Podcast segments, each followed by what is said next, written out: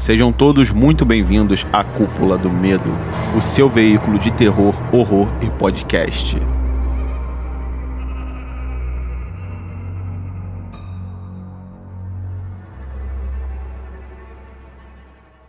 Está começando mais um podcast da Cúpula do Medo. E aqui quem vos fala é o Gabriel e eu não estou sozinho. Comigo está Anderson, Opa, e aí, pessoal? Souza Fala galera! e o Júnior. Opa! Galera, seguinte, dessa vez nosso programa vai ser um pouco diferente. Em vez de falar sobre algum filme que a gente acabou de assistir, vamos falar sobre filmes ou séries que adoraríamos realmente assistir. Vamos comentar histórias de livros, quadrinhos ou games que adoraríamos que fossem adaptadas para um filme ou uma série. E principalmente convencer vocês do porquê seria interessante. E ao mesmo tempo vamos indicar ótimas histórias eh, de outras mídias, se não a audiovisual. Isso com certeza. Bom, então eu vou começar.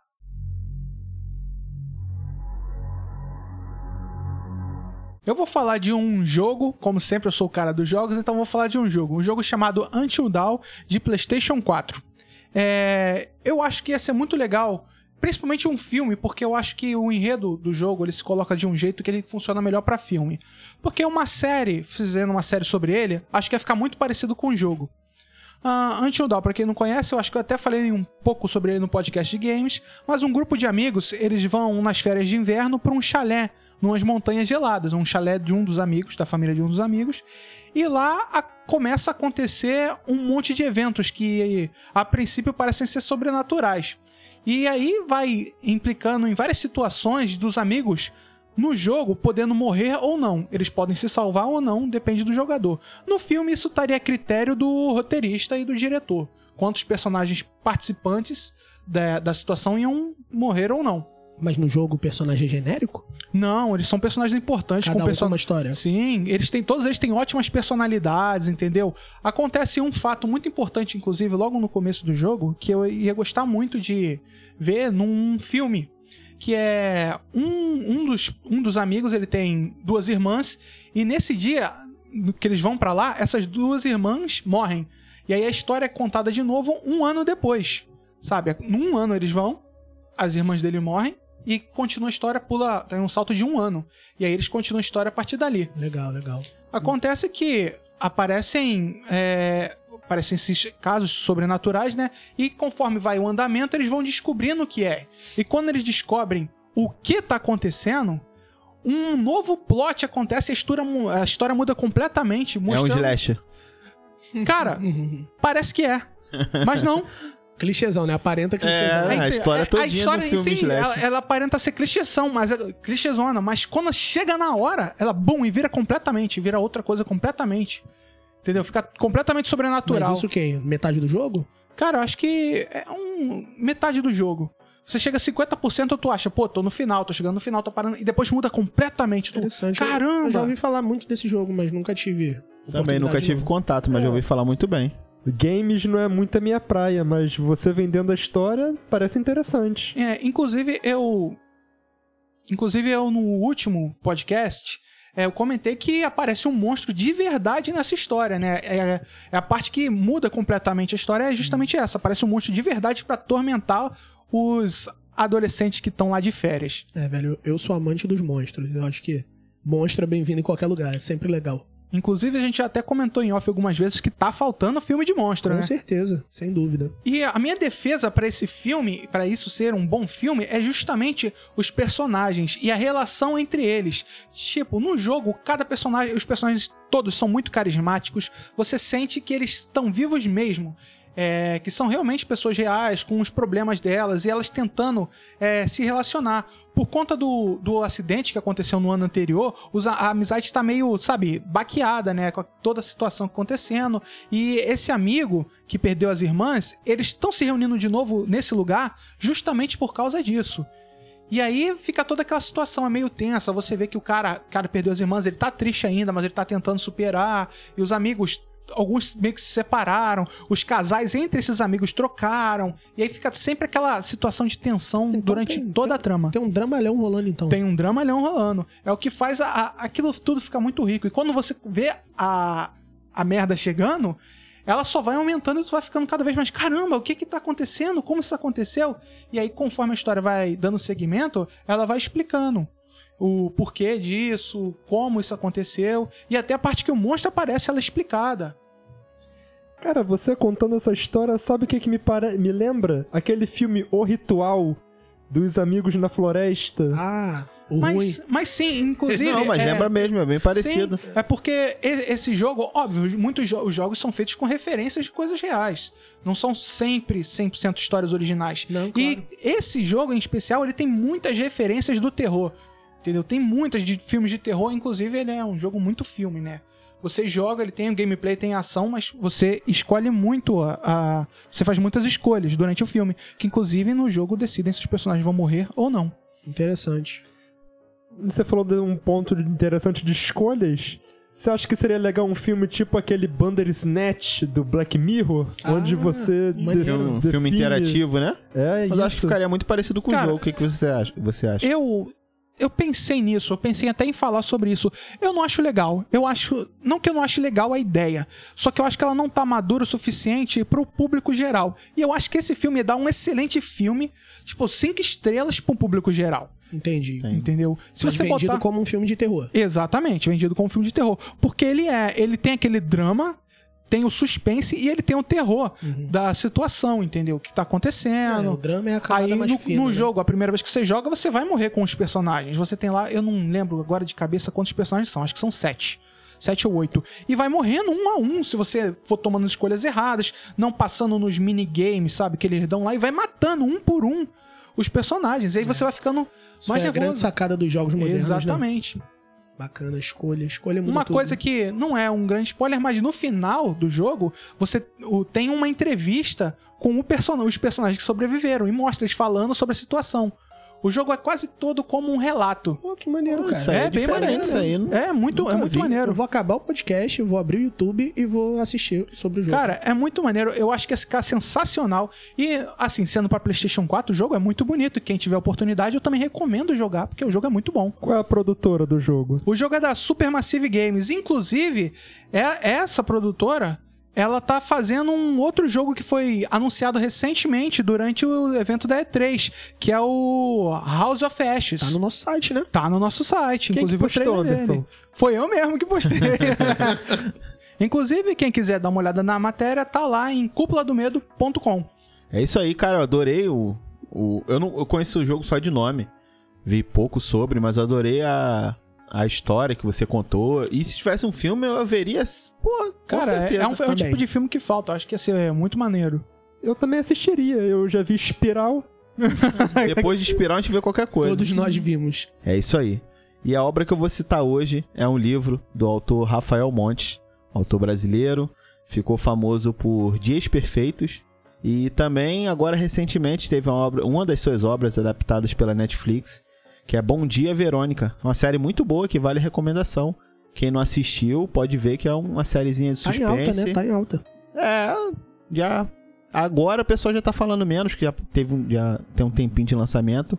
Mas na época que lançou, vi muita galera comentando e tal. Sobre Que que é a nasce- série? Então, cara, a série do, Bom Dia Verônica é a Verônica é uma investigadora e ela vai lidando casos e com, com vários casos e sempre os casos que caem na mão dela são sobre violência doméstica, violência contra a mulher e ela meio que Entendi. vira um, um, um símbolo dessa luta, né? Ah, Aí muitas mulheres Entendi. procuram ela e tudo mais, e ela começa a investigar os casos e tal, até que ela chega, cara, num caso que foi dos, dos piores, tipo assim, psicopatas que eu já vi adaptados. Que, cara, é muito bom mesmo. É mesmo? É boa a história mesmo? Pô, maravilhosa. E, Pô, tipo assim, talvez, talvez eu dê uma olhada depois. Tá na Netflix? tá na Netflix ainda, é original Netflix. Ah, é original Netflix. Original Show Netflix. de bola. Não vai sair tão cedo. Esperamos assim. E sobre o, o livro que você tava falando? Então, aí o livro O Jantar Secreto, ele relata a história de, de quatro amigos que saem do interior do Paraná e vêm pro Rio de Janeiro para poder ganhar vida, estudar, né? Fazer o que é aquilo que sempre sonhou. É, são eles Hugo, Leitão, Miguel e Dante. Dante é o personagem, é o protagonista, né? Por onde o livro é todo passado em primeira pessoa. E a gente vê o livro todo com a visão de Dante. E o Leitão, apesar do nome ser engraçado, é um puta personagem, muito, cara. muito engraçado. Todo mundo acha. Sempre Mas quando. É apelido, né? Eu não, Não, é o consigo. sobrenome dele. eu não Ah, consigo pensar em Dante sem pensar em Inferno de Dante. Não, Então, é na um minha easter- um cabeça. easter eggzinho, né? Então, Não- é um não easter egg. como. No livro tem uns diálogos sobre. É, com Ah, certeza tem algum. Não, Tem não que, com o nome desse? E ele, traba Brasil, é, né? e ele trabalha na livraria pra ajudar a pagar a faculdade dele. Então, Aham. tem, tem uns lances no- da Divina Comédia, tem umas citações e tal. Show de bola. É, e o, o enredo, né, da, da história se desenvolve que eles trabalham pra pagar esse, o aluguel do, do apartamento Copacabana. E um deles, o Leitão, ele meio que, quando- logo quando chegou ao Rio de Janeiro, meio que desistiu. Ele vive de pequenos golpes na internet, ele mexe com... O cara virou golpista. Isso, ele mexe com hacking e tudo mais. O cara veio pro Rio de Janeiro e virou Já golpista. era. Já incorporou o Que espírito da coisa, Na né? hora. Aí ele vive de pequenos golpes e tudo mais. Aí o que que acontece? Eles sempre, como ele é o cara na internet, todo mundo transfere o dinheiro pra conta dele e ele faz o pagamento dos aluguéis. Aham. Tudo bem. Até, Cheiro do miau. Tá... Mandei até um... Aham. até aí tudo bem. Aí. Aí. chega o aniversário dele, os amigos, pô, vê que o cara tá afundado e tal. Pô, o que que vamos fazer pra dar um levante na vida desse cara, pra ver ele sair desse, desse fundo do poço que ele está? Eles pegam e contratam uma prostituta. Como, Que ideia maravilhosa. como qualquer bom amigo faria, né? É, exatamente. Pô, meu amigo tá meio esquisito. Vou contratar uma puta pra ele. É, pra ver se ele, se ele dá um levante. Dá um levante. Só que o problema é que ele gostou tanto da ideia que ele se apaixonou pela prostituta. Ô, meu Deus do céu. Como é que o negócio também é uma- acontece? Também é um puta personagem. Tá vendo? Tem que ter cuidado com isso, hein, garotada? Cuidado com isso? Ele se apaixona, começa a namorar, entre aspas, com ela. E, no decorrer, eles descobrem, chega uma carta dizendo que eles vão ser despejados alguns meses depois, que eles estão devendo 26 mil de aluguel. Caraca! Aí chega todo mundo, eles fazem uma reunião, sem o leitão, é claro, e fala, cara, o que que tá acontecendo? Aí eles vão lá, apertam ele e descobrem. Ele, ele simplesmente fala, não, gastei tudo com a Cora. Caraca, ele gastou tudo com a mulher. Gastei tudo com a Cora. E é isso. Aí, pronto, acabou. E, tipo, pra ele é E- tudo normal. E não comeram o fígado desse moleque? Não, não. Não Caramba, comeram o leitão cara. assado. Era, pra, era passar o leitão, cara. Ele sai ele só no soco, sai ele só no soco. Aí eles têm a ideia, um deles estuda gastronomia e é realmente, ele tem muito talento, só que ele é um cara muito arrogante, muito machista, então ele não fica em emprego nenhum. Ele já tá quase terminando a faculdade, o Hugo. E eles têm a ideia de promover jantares pra poder pagar, né, quitar a dívida. Eles começam a querer cobrar 300 a- a- até 500 reais um jantar. Um jantar realmente de gala. Eles moram em Copacabana, então é algo que eles podem bancar, né? Podem realizar. Só que aí o Leitão, fazendo mais uma das sacanagens dele, ele em vez de botar no cardápio que a carne era... Se eu não me engano é de cordeiro, cara. Eu agora não, não tenho total certeza. Ele bota que é de carne humana. Em vez de cobrar 500, ele cobra 3 mil. E tipo, e manda pra, pra galera da High Society do Rio de Janeiro o convite. Só que pra surpresa dele e de todo mundo, se esgota em menos de uma hora, se eu não me engano, em horas. Tá falando de que só tem horas. maluco ca- canibal no Rio de Janeiro. Tá bom. High Society. Tá No certo. pique do albergue, né? Pique do albergue, isso aí. E eles realmente, né? Eles acabam, acabam servindo carne humana. Porque eles ficam com medo de poder não. A, a galera ali, como aceitou de, de pronto modo, né? O convite e realmente pagou. Se eu não me engano, no final do dia já tinha 30 mil na conta deles. Eles botaram 10 convidados. Aí, o legal do- desse livro, tipo, assim, das coisas que eu gosto muito, que eu adoraria ver sendo interpretado, é como eles fazem pra poder conseguir essa carne humana, sabe? Logo de começo. E o também coisas que eu gosto muito são os dilemas morais que tem. Tipo, cara, é carne humana. É, e tu vê que o pessoal vai e esgota rápido, né? Pô, para pra pensar nessa sociedade. E o autor tenta muito passar isso pra gente, tipo, como se fosse nós mesmos ali naquele dilema, sabe? Você faria, o que você faria pra você conseguir carne humana? Você iria no SUS? Você mataria um mendigo? E entre diversos outros dilemas, cara. E também eu queria muito ver um filme desse di- dirigido pelo David Fincher, que eu acho que seria pra mim o, o diretor perfeito pra isso. David Fincher esse que é conhecido, né, pelo Clube da Luta, que eu acho que esse é o filme mais famoso, e o maravilhoso Seven. Serve. Filma. cara, você não pode falar do Clube da Luta, cara. É verdade, É desculpa, perdão. Gravando ainda. Um maluco ele.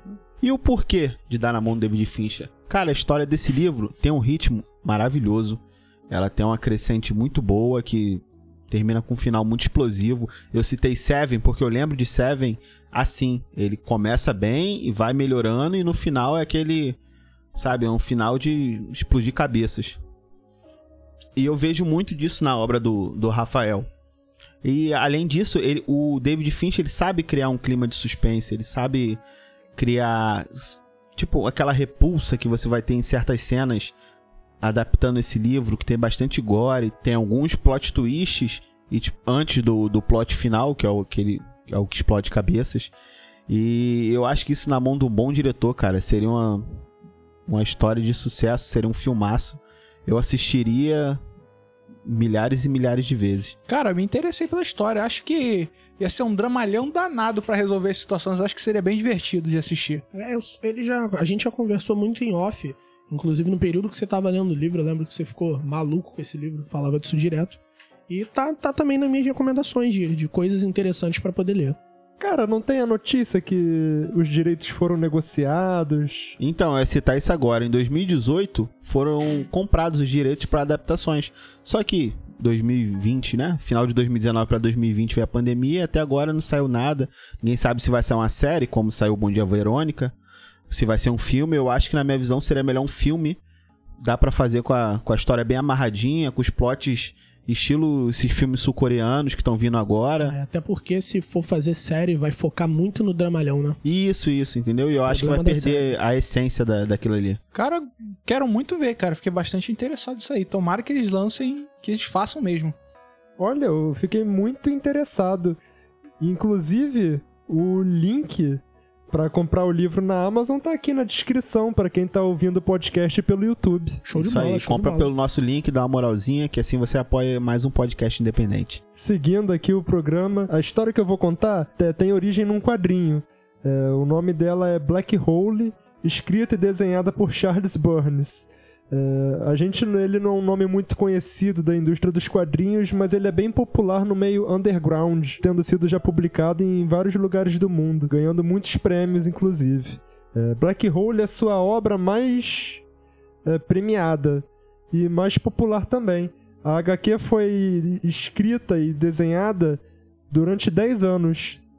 Ela tem 12 edições e foi publicada de 1994 até 2005. No Brasil, a série toda foi publicada em uma edição integral pela editora Darkside.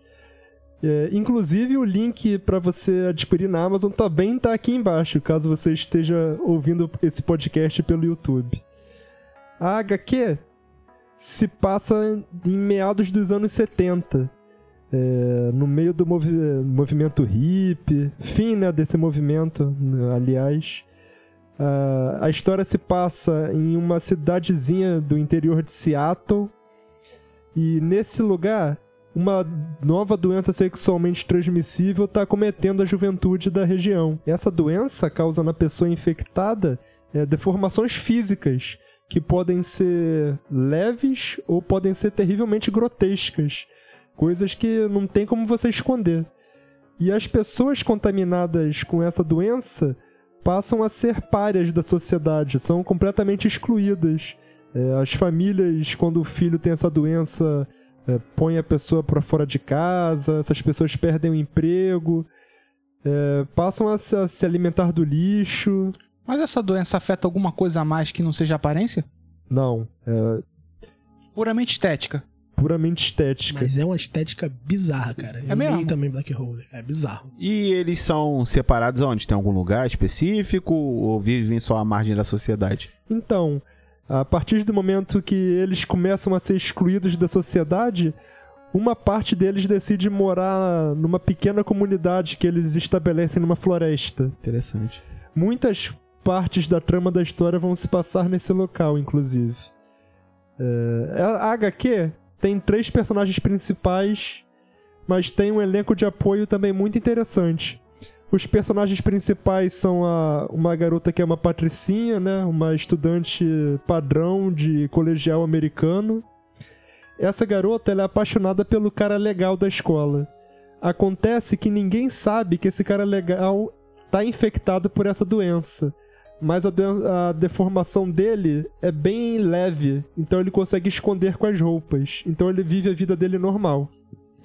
E tem um outro rapaz, que ele é um garoto meio nerd, loser, e esse rapaz ele gosta de uma garota que ela foi infectada com essa doença.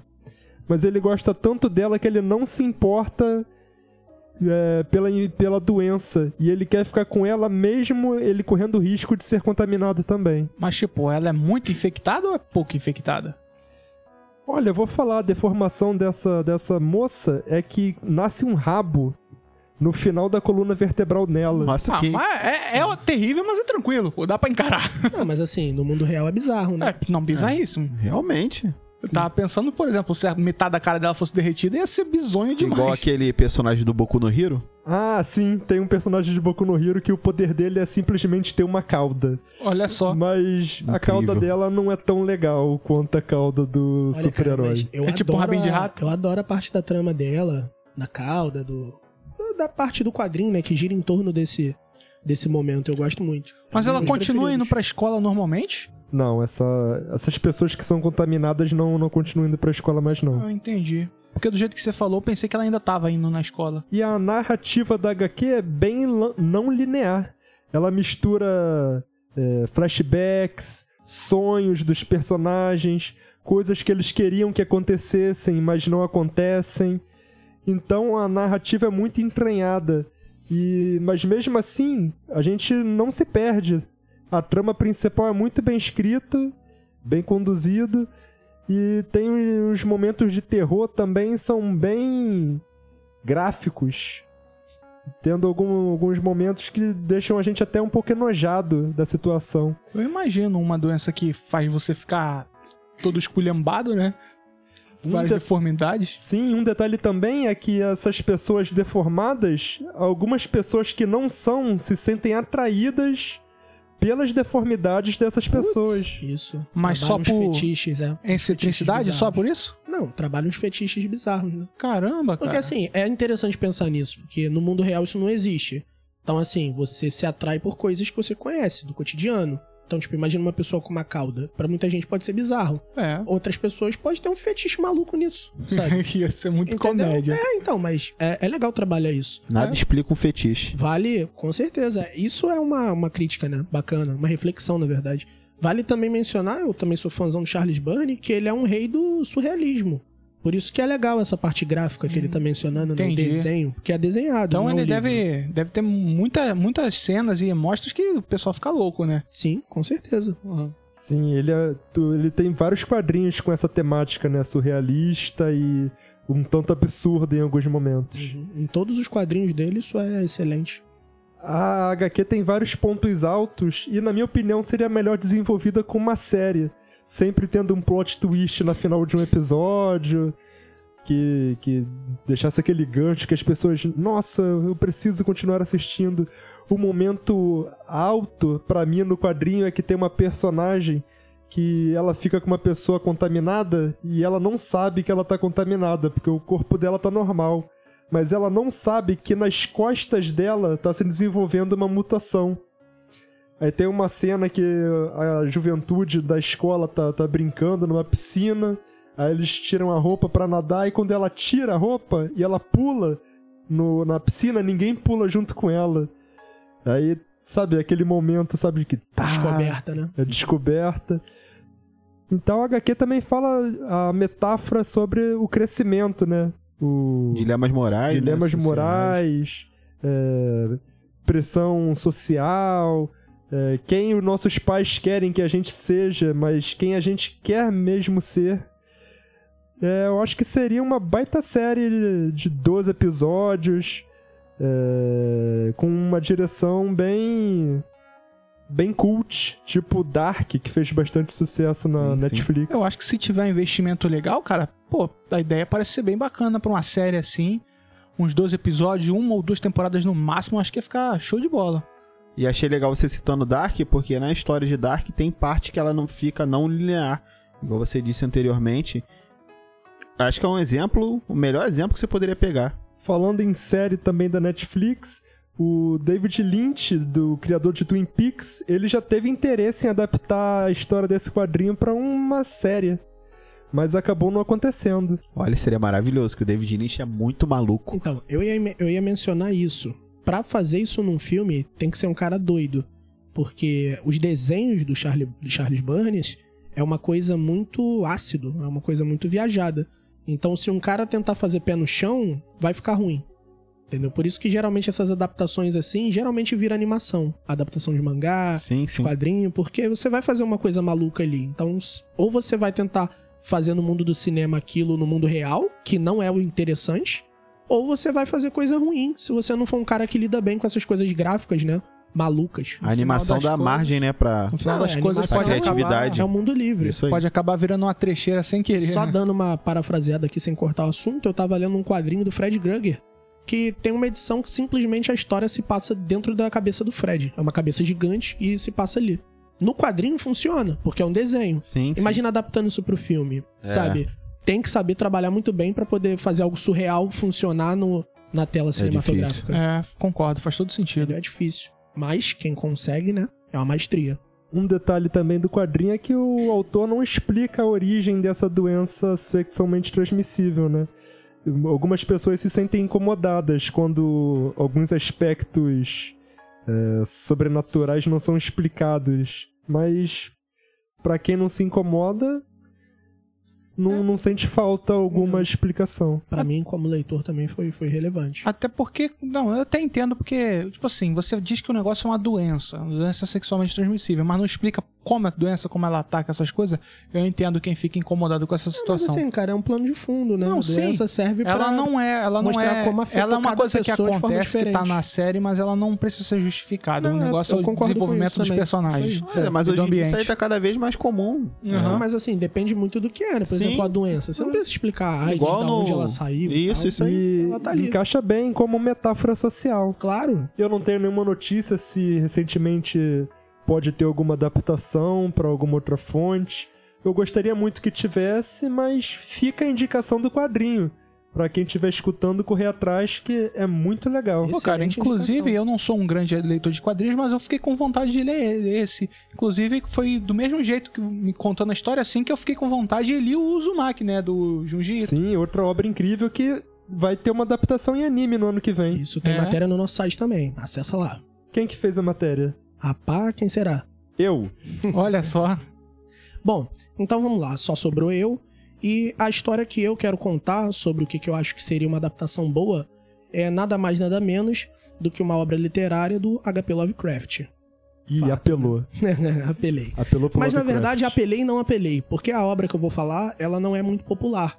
Ela faz parte do ciclo dos sonhos, que é algo que o Lovecraft criou, que é um ciclo que se passa né, no mundo onírico e só quem dorme tem acesso e tem vários contos, várias histórias que ele escreveu que tangenciam isso, entendeu? É um ciclo gigantesco, assim como o dos monstros, dos, dos Old Gods e por aí vai. Bom, é, essa história se chama Celefais, já ouviram falar, por acaso? Só de Não, nome, nunca li. Não. Bom, o conto foi escrito em 1920, mas foi publicado em 22 na revista Rainbow. E o enredo da obra vai tratar sobre Curanes, que é um homem que vive em Londres e ele vive na cidade dos sonhos. O que acontece é que quando ele era pequeno, ele morava num local e ele quer chegar ao local que ele morava dormindo. Só que toda vez que ele dorme, ele começa a acessar locais e sempre tentando regressar ao local de nascença dele. Só que quando ele tá pré- perto, quando alguém que ele encontra nos sonhos vai levar ele até o lugar, é, algo dá errado e ele acaba acordando. Como E aí- todo sonho, né? Né? Como todo sempre sonho. acorda na parte boa. Isso. E aí no mundo real, ele acorda e acorda perdido. Porque dentro do mundo dos sonhos, o tempo é diferente do tempo no mundo externo. Então, às vezes, ele dorme uma noite e pra ele se passou uma semana, se passou três dias, dois dias. Então ele acorda totalmente perdido, sem saber onde ele tá, o que, que tá havendo. E ele mora dentro de um porão. Entendeu? A história é que ele é uma pessoa muito reclusa porque ele vive de uma forma diferente dos demais. Que é essa forma, né? Praticamente ele vive dormindo. Ele não se importa muito com o mundo. É uma pessoa totalmente reclusa. E Mas aí e- a. Tra... Mas Ah, é pra se manter, assim, essas coisas. A, a- chega a explicar no conto? Chega no- Como assim? na obra ele chega a explicar por como ele vive, como ele sobrevive? Não. Porque não dá pra ficar só dormindo. Ele, mas na história só Não, não, fica só então, dormindo. é porque, na verdade, é, os contos do Lovecraft, ele consegue trabalhar de uma forma aonde fica tudo muito dentro de uma redoma, entendeu? Não, pra sim, gente, sim. como leitor, a gente lê de uma forma que parece ser um período gigantesco. Mas se você for analisar sobre que período aquilo ali tudo aconteceu, a história inteira, sei lá, pode se trabalhar um mês, uma semana talvez. É uma Não, coisa é muito justamente, rápida. justamente isso, porque eu sei que você comentou que ele, ele vive no mundo dos sonhos, né? Ele Aham. simplesmente fica dormindo direto. Mas e o corpo dele mesmo? Eu fiquei pensando nisso. Não, não, ele não dorme direto. É o que eu tô falando. Ele dorme só à noite como uma pessoa normal. Só Uhum. que o, o livro, né, não fala o que, que ele faz da vida, nem nada do tipo. ah, entendi. Só que nos períodos que ele dorme à noite, dentro do mundo dos sonhos, passa-se. A percepção dele é Isso, diferente. é né? gigantesca. Entendeu? E aí vai trabalhar toda essa questão dele ter a felicidade dele enquanto dorme e não enquanto tá acordado. Então ele vive essa busca, né, essa odisseia no mundo dos sonhos para encontrar a cidade de Celefais, que dá nome ao conto. E aí o que acontece é que sempre que ele tá pra, perto de encontrar ou algo acontecer, ele acorda. Então chega um período que ele começa a comprar droga, remédio para poder se manter mais tempo dormindo e tentar viver dentro do mundo dos sonhos. Realmente é uma coisa bem louca, né? Lembra até o filme do Avatar, né? aquela sim. trama. Lembra uma outra trama bacana também, não sei se vocês assistiram, que é acho que os jovens espiões ou pequenos espiões. Vocês lembram disso? Dos Cortês? Cara, Olha, falou- foi É que eu longe. não, eu não lembro o nome longe. do filme, mas tem um filme que os caras invadem o sonho dos outros. Tem também É a- o- a origem. É a origem. Páprica. Papo. é original. Mas enfim, lembra muito essa ideia, né? Da pessoa que tem a infelicidade no mundo real e no mundo onírico ou virtual, seja lá o que for, ele encontra alguma razão pra viver. E é o caso dele.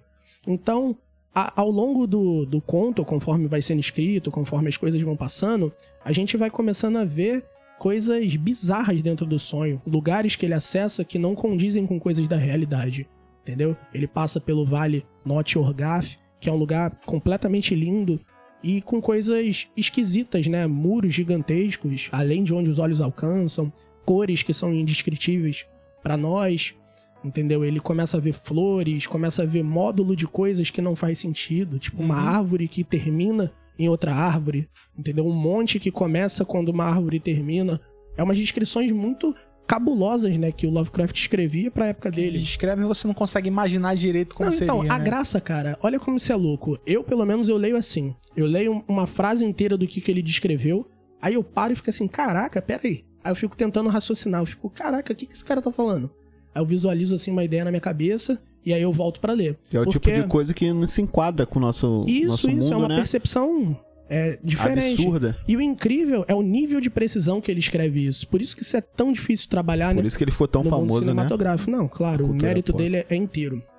Mas aí, enfim, prosseguindo, aí vai se passar por isso, né? Ele encontra guardas dentro desse vale, que ele sempre vai mencionando a cidade, e eles vão conseguindo encaminhar ele, e ele sempre acorda. Tem algum outro personagem constante que não, seja ele? não. Ah, A história é totalmente ele, e os que ele encontra são secundários. entendi. O que acontece é que, como eu disse, essa história ela participa do ciclo dos sonhos, Não, sim, né? sim. Que é um mundo. Então, assim, os personagens que são secundários, que às vezes tem um diálogo ou um encontro, em outra história, ele é um personagem principal, ele é alguma coisa. Interessante, né? Vai Entendi. um mandando Isso, gancho pra outra, né? Então, mas é legal como que o Lovecraft fez isso sem um- uma preparação tão grande. Ele foi escrevendo um conto, colocava alguém. Aí ele escrevia outro, pô, vou botar aquele fulano que apareceu ali. E, cara, ele consegue fazer um diálogo, né? Incrível. Quase o Sandman do Não, é. Lovecraft. É, por aí. Mas enfim, a graça toda vai começar nessa odisseia dele, né? Buscando a cidade. Quanto mais ele vai adentrando, mais elementos novos e esquisitos a gente vai observando. Começa em, em coisas da própria natureza que não condizem com a realidade, como cores, como é, coisas em cima de outras coisas, conforme eu tô dizendo. Até chegar em pontos que ele vai andando, andando com guarda, e ele consegue chegar a um lugar que ele descreve como se fosse a borda do mundo. Ele fala que chega num lugar onde a escuridão é tão densa que ela consegue ser palpável. E ele não consegue ver o que tá além dali. Como é que é o nome do rapaz? Curanes. Então ele descobriu que no mundo dos sonhos a Terra é plana, é isso? Pior que não, porque ele chega na borda e faz o quê? Ele pula. E aí ele pula na borda do mundo, porque... Pulei da mureta. Não, é aí. porque alegam que pra ele entrar no- na cidade que ele quer, ele tem que passar por ali. Caramba. E aí ele pula. E, cara, a descrição que o Lovecraft faz desse salto é incrível. ele começa a falar, né, sobre coisas que ele vai vendo caindo ao longo do tempo junto com ele, coisas do passado, imagens subindo, imagens descendo. Aí ele vê castelos, vê barcos, navios. Aí num momento ele vê um rasgo de cor vibrante. E aí o que, que ele faz? Ele entra no rasgo. Cara, é, é louco, cara. A descrição dele é Tudo louco. muito normal. Mas conforme você vai lendo, você vai se envolvendo com o que tá escrito ali de forma que você se sente nessa, sabe, nessa, alucin... nessa coisa alucinada. Você se sente ali dentro. Você vai olhando e vai falando, caraca, pulou, aí tá vendo coisa, aí tem um rasgo, aí você abre o rasgo, entra no rasgo, e aí por fim, né, ele vai ter um conflito com o mundo real. Num desses períodos onde ele já tá chegando perto da cidade que ele quer, cada vez mais ele vai se alongando. E aí, quando ele tá chegando perto, de novo ele acorda, só que aí ele tá começando a ter problemas agora no mundo real. Justamente, acredito que seja pelo desligamento dele com a vida social. E aí ele é expulso, né, de onde ele mora, porque não tá pagando aluguel e coisa e tal. E aí jogam ele na rua. E aí na rua ele começa a viver como um mendigo. Caramba. E ele vive dormindo. Entendeu? Ele não se importa. Ele é jogado na rua, ele deita no canto, dorme e volta pro mundo dos sonhos. Então, assim, é, começa de uma forma comum. É uma pessoa que dorme e vai indo. E ao longo da obra, ele vai se abstendo cada vez mais da vida física dele, indo pro mundo onírico, onde ele realmente tem felicidade, vê as coisas. E o fim da obra, né? Vou dar um spoiler aqui, porque a graça é a Odisseia, não é a conclusão. Então eu acredito que isso não vai estragar a experiência de ninguém. Pois é, cara, tá me interessando muito. Eu que gosto dos É, contos cara, do Lovecraft, é- é tô- bom, tá me dando cara. muita vontade É de ler. bom. E uma coisa louca é que eu não gostei na primeira vez que eu li. Porque eu peguei num compilado de horror. Então eu tava esperando ver algo do nível de terror de outras histórias que eu tava lendo. Entendi. E aí eu me decepcionei. Sabe, quando você pega uma coisa pra ler, por exemplo, coisa de crime. Você quer ler coisa de crime. Sim, sim. Aí vem um negócio ali de comédia. Você fica, pô. Aí eu, quando eu comecei a ler, cada vez que ia se passando, eu ia ficando fascinado. Falava, tá, cadê o monstro? Sabe? É. Cadê? O que, que vai Porque vir? hoje em dia o nome Lovecraft já liga É, a criaturas tá atrelado, abissais. E esse não é um conto popular. Sim, Isso que é é, interessante. realmente. Aí quando acabou o conto, eu fiquei assim, ué, cadê? Não teve? Aí eu, pô, fiquei chateado. Aí joguei pro canto, aí vim pesquisar e depois eu falei, quer saber? Eu vou ler de novo. Cara, quando eu li de novo, me envolvendo com a obra, foi uma, uma experiência totalmente diferente. Ela é melhor como obra isolada. né? Isso, você não tem que esperar nada, você tem que ler e acabou. E aí, por fim, o fim do conto, ele chega a essa cidade e ele se torna nada mais, nada menos do que o rei de Celefaz. E Celefaz é um grande reino dentro do mundo do que o Lovecraft criou desse ciclo dos sonhos. E aí a grande reflexão da obra é que no mundo real ele morre e ele é executado, acho que por um rei, se eu não me engano, e jogam ele, sabe, num lugar como lixo, num rio, num lago, algo assim, não me lembro bem a descrição. E aí o próprio Lovecraft encerra a obra fazendo uma reflexão que eu achei incrível, até me arrepio. Ele fala o seguinte: no mundo real ele morreu como um mendigo, sem valor nenhum, atirado pelo rei. Mas no mundo dos sonhos, ele é o rei e reina lá até os dias de hoje. Cara, Caramba, cara. é Sensacional. muito foda. E quando você vai ver os outros contos que giram em torno desse mundo onírico, Kurani está lá. Ele é o rei dos sonhos e tudo que acontece tem que ser permitido por ele. Caramba, Entendeu? cara. É um aquela- desfecho aquelas coisas, aqueles sensacional. mind blow que o, que o Lovecraft faz, que todo Cara, mundo não- fica. cara, quando a gente escuta, é- a gente fica assim, É caraca! indescritível. tu passa a semana, olha pro lado do nada, caraca! É, cara, Lovecraft é, um- é uma coisa que, quando eu comecei a ler, eu conhecia pelo nome, como todo Sim. mundo já ouviu. Eu ficava assim, ah, é um grande escritor. Ponto. Quando eu comecei a ler, eu falei, caraca, isso não. Esse cara é É fora outro do. nível, fora né? do Outra normal, coisa. É, é indescritível, cara. Ele As era um coisas cara- que ele pensava, o jeito que ele pensar, escrevia. em pensar na vida que ele teve, né? Tu fica até assim, pô, cara, Pois é, que desperdício, né? pois é. Realmente. Mas isso aí no mundo literário do, do século passado é comum. Muitos autores famosos sim. hoje em dia morreram pobres. Foram bem revelados Sim, depois sim. de suas Era mortes, né? comum isso. É isso aí, mas o próprio Lovecraft mesmo tem até uns biógrafos dele que alegam, né, que com o ritmo que ele tava tomando, ele tava tendo uma proporção de reconhecimento alta. Então, assim, se ele permanecesse vivo por mais alguns anos, reza a lenda, né, a história que, ele explodiria, seria, né? que ele teria explodido, que ele tava em ascensão no perto de morrer. Mas enfim, é, sobre o universo ainda, eu acredito que isso no mundo real só poderia ser reproduzido por uma animação. Cara, eu não confiaria em qualquer um que tivesse audácia de fazer isso num filme. Imagina alguém escrevendo a borda do mundo, sabe, num filme. É difícil. Entendeu? Uma Provavelmente cor que você ser- nunca viu. Como é uma cor que você nunca Provavelmente eles Na vão hora botar um fundo preto, a pessoa caindo. viu? É, então, mas na fica hora que você tava, né, na hora que você tava narrando isso, eu lembrei muito de uma animação recente que saiu na Netflix chamada Midnight Gospel, Pô, muito boa. É, não que vi, tem não. uns momentos não. assim de alucinação de ácido que O bagulho é LSD, Então, né? Cara, isso é muito legal. Porque o, essa trama específica, esse enredo do Lovecraft, ele vai ter toda essa parte social, né? Do desligamento do personagem, a marginalização dele. Mas o, eu creio que o grande foco é, a- é o a arte visual, né? O expressionismo que ele traz. Então, se você não conseguir fazer isso na obra, no mundo real, não tem graça. Se você não conseguir reproduzir, né? Essas viagens, Sim, sim. essas alucinações, não, não vai fazer sentido. Vai ser uma obra incompleta. Então, eu acredito que só uma animação conseguiria reproduzir isso com fidelidade, entendeu? E a dignidade que a obra merece. E, cara, não, não diria nem as mãos de alguém específico. Eu acho que alguém desse mundo assim mais louco, se fosse num filme, eu teria dito David Lynch, que vocês até citaram, por isso que eu falei ele na hora, mas no mundo das animações, acho que qualquer um com, com o talento necessário meteria a mão e tamo aí. Poderia ser o Dan Herman do Rick Morty. Dan Herman. Ele Verdade. pensa bem nome. fora da caixa, né? É verdade, Rick Mori tem muito disso, né? Dessas coisas Tem. loucas, assim, do Muita espaço. e psicodelia. E até na abertura da série aparece um cutulho genérico. é verdade. Todo, Que até todo agora não teve episódio. Eu vejo esperando ele aparecer e É até verdade. hoje não apareceu. agora não teve É episódio. verdade. Só que Rick Mori não é aquilo, é bem cartunesco, né? É, Mas. pra ser, é pra que ser uma comédia, né? não, é, ali. mas nunca se sabe, né? Cada um com o seu valor. É, e falando em tema de sonhos, a Netflix tá produzindo uma adaptação de Sandman com o envolvimento do Neil Gaiman. Estamos todos esperando. Finalmente algo de. Sandman no mundo cinematográfico. Pô, tá prometendo. O casting tem vários nomes carimbados e o Neil Gaiman tá diretamente Não, é, no envolvido. Twitter ele fala toda hora, né? Da obra. Pô, ele tá empolgadão. Ele nunca falou tanto de Sandman como ele tá, tá empolgado. Deve estar muito atualmente. envolvido com a obra que ele tá construindo, né? Olha, e ele já barrou muitas adaptações de Sandman que tentaram fazer no passado com menos respeito à obra. É verdade, mas é porque eu li um, um ponto que o Neil, o Neil Gaiman traçou que eu achei muito in- interessante. Que ele fala que quando ele criou a morte, quando ele criou vários personagens importantes de Sandman, a preocupação dele era romper com o que era um paradigma social na época, né? Clichês e coisas assim. E ele queria fazer personagens realmente estranhos, né? Fisicamente, comporta comportamental do personagem. Então ele acredita que se a obra fosse feita hoje, as percepções seriam totalmente diferentes, porque o que era estranho naquela época, hoje já algumas coisas são comuns, né? Então eu imagino que ele tá preparando algo bem bizarro pra gente, cara. Principalmente a morte, eu tô doido pra ver. Sim. Bom, esses foram nossas indicações. Espero que você tenha se divertido com esse programa e que corra atrás das coisas que nós falamos, né?